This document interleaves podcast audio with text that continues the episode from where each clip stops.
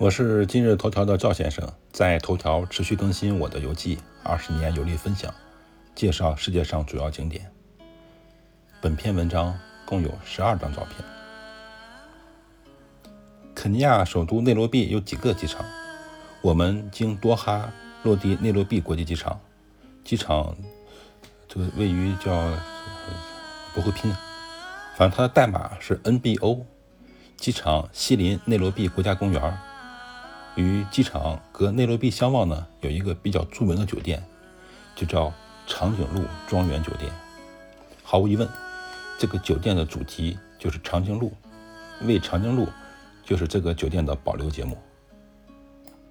最精彩的是，酒店的餐厅专门有供长颈鹿偷吃的窗户。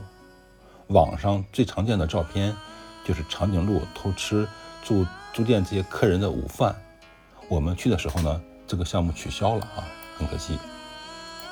知识点一：长颈鹿庄园是世界上唯一一家以长颈鹿为主题的酒店。庄园的主人卡尔哈特雷夫妇以与九只罗特希尔德长颈鹿同呃同住而闻名。这个庄园占地十二英亩，为私人土地。酒店一共有十二间客房，两个高级套房，八个高级房。和两个标准间。据说，如果想住在这个酒店，需要提前一年预定。不知道这个传说是真是假。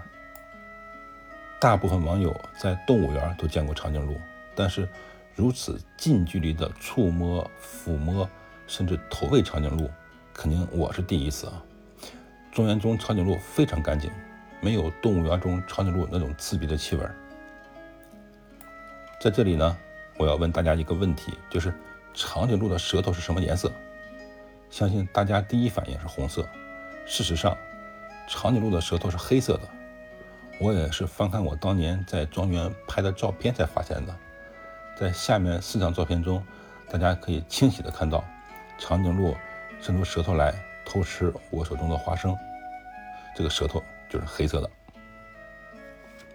赵先生，二零二二年。三月十四日。